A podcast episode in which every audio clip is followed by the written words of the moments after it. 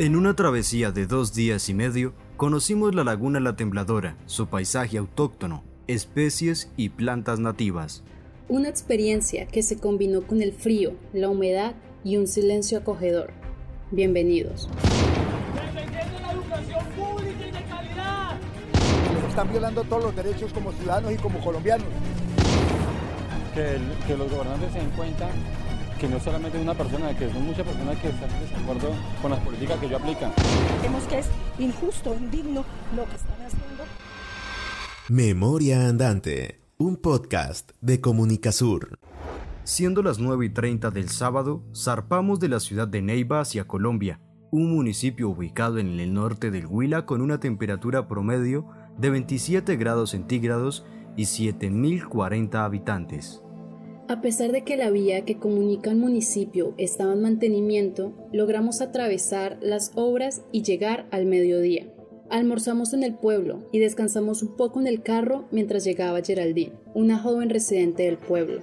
Gerald nos llevó al río más cercano para refrescarnos y conocer un poco más del municipio. De regreso, nos conocimos con los otros miembros de la corporación, personas alegres y entusiastas en continuar el recorrido. Después de tomarnos un capuchino en la cafetería de la esquina, bajamos las maletas del carro y las subimos a la camioneta que nos llevaría a la vereda Zaragoza, a unos 45 minutos del pueblo.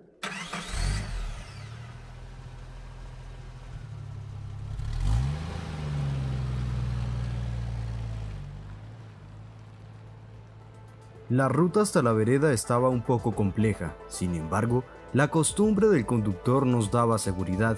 Al llegar, las personas de la comunidad nos dieron una gran acogida. Entre saludo y saludo nos depositaron toda su confianza, tanto que hasta le ayudamos a la señora de la casa a terminar los alimentos del día siguiente. Con el frío de aquel lugar, un buen tintico con pan cayeron como del cielo. Recordando una que otra anécdota, nos olvidamos de la lluvia y la hora. Seguimos riendo y disfrutando del poco calor que nos brindaba la olla en la que se estaban cocinando los tamales. Al terminar de armar los tamales y cenar, acudimos de inmediato a la camioneta de don Abraham, el mismo que nos recibió en su casa para darnos hospedaje. Una vez en la casa donde pasamos la noche del sábado, hicimos un círculo para presentarnos y contar historias de cada uno. A eso de las 12 finalmente nos acostamos a dormir. La noche se pasó literal en un abrir y cerrar de ojos. Al levantarnos, nos alistamos para comenzar el camino hacia la laguna La Tembladora. Y como nadie estaba preparado para el clima y el estado del camino, la misma comunidad se encargó de prestarnos las botas de caucho para poder enfrentar el barro.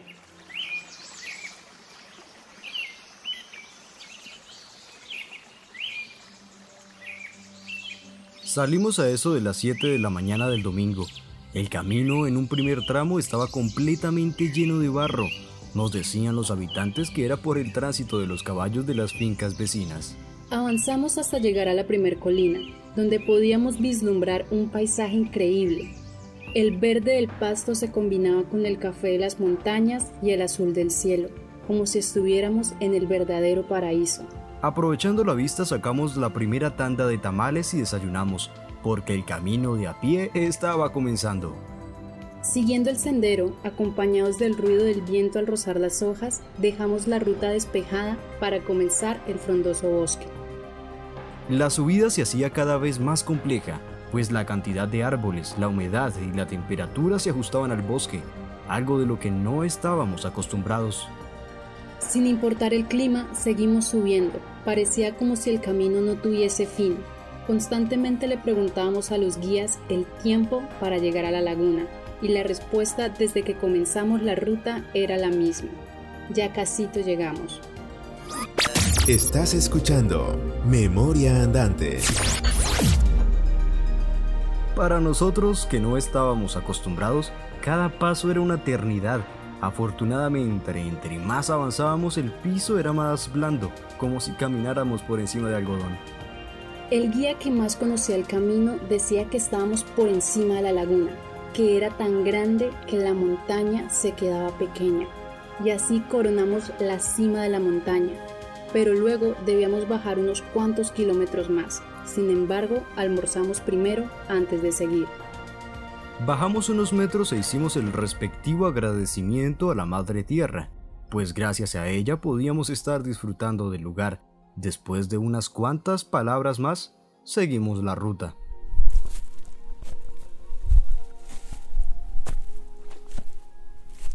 Los agricultores que nos estaban guiando comentaban que la laguna a veces no se dejaba ver, y así fue. Por un momento no encontrábamos los espejos de agua a pesar de que según los habitantes estábamos cerca. Tanto fue el despiste que acudimos a usar el dron para poder ubicarnos.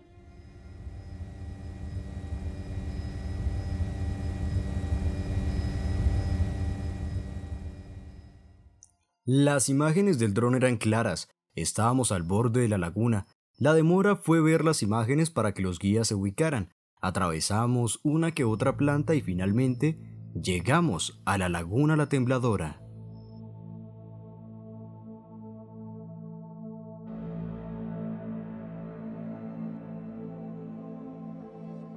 En el lugar logramos ver la belleza de las plantas nativas, el valle de la laguna, tapada por una especie de cubrelechos y los árboles que la rodeaban. Con miedo a introducirnos más, decidimos quedarnos en los alrededores, pero aún así se sentía por cada paso que dábamos un temblor en el suelo. Algunos de los presentes se llenaron de temor y decidieron abandonar el alrededor de la laguna. Decían que cualquier paso en falso los podía hundir. A pesar de ello, otros aprovechamos para sacar las fotografías del lugar y grabar lo que estábamos viendo. Con imágenes del dron, logramos ver los pequeños espejos de agua que se alcanzaban a notar desde el aire. En uno de ellos, se vio lo que parecía ser una anaconda gigante.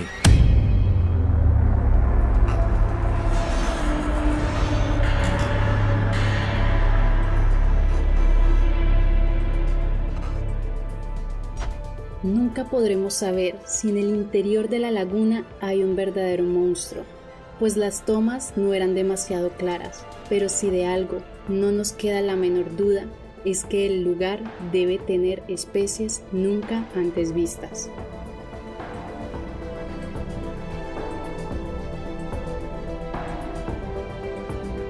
Es precisamente por eso que desde la Corporación Zaragoza se hace un llamado a biólogos, geólogos, ambientalistas y universidades a investigar esta laguna, pues a pesar de que se conserva como un lugar completamente natural, hay intenciones de petroleras en hacer búsquedas de yacimientos cerca, y como no hay investigaciones que prueben la importancia ecosistémica de la laguna, es blanco fácil para ser intervenido por empresas extractivistas.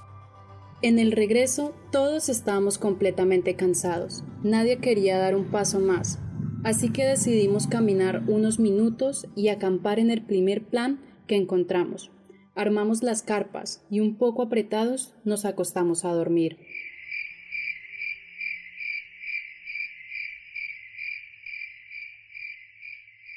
La noche en la mitad del bosque fue placentera para unos y tormentosa para otros. Aunque afortunadamente no llovió, sí hizo frío durante toda la noche.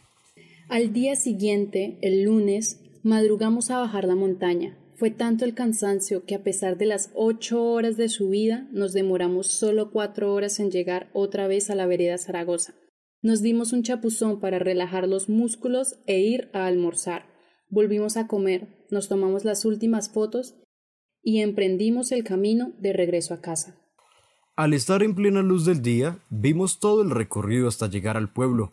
Vimos el contraste de la montaña verde con los caños del desierto. Entre risas y recuerdo de lo vivido, llegamos al casco urbano de Colombia. Bajamos las cosas de la camioneta y las pasamos al carro que nos llevó a Neiva. Un viaje que nunca olvidaremos y que quisimos compartir con todos ustedes. Gracias a todos por escucharnos. Y si quieren que sigamos subiendo más crónicas como estas, escríbanos a nuestras redes sociales o compartan este episodio con sus amigos. Nos escuchamos en la próxima. Recuerden que pueden seguirnos a través de nuestras redes sociales en Facebook como Comunicasur y en Instagram y Twitter como arroba Comunicasur1.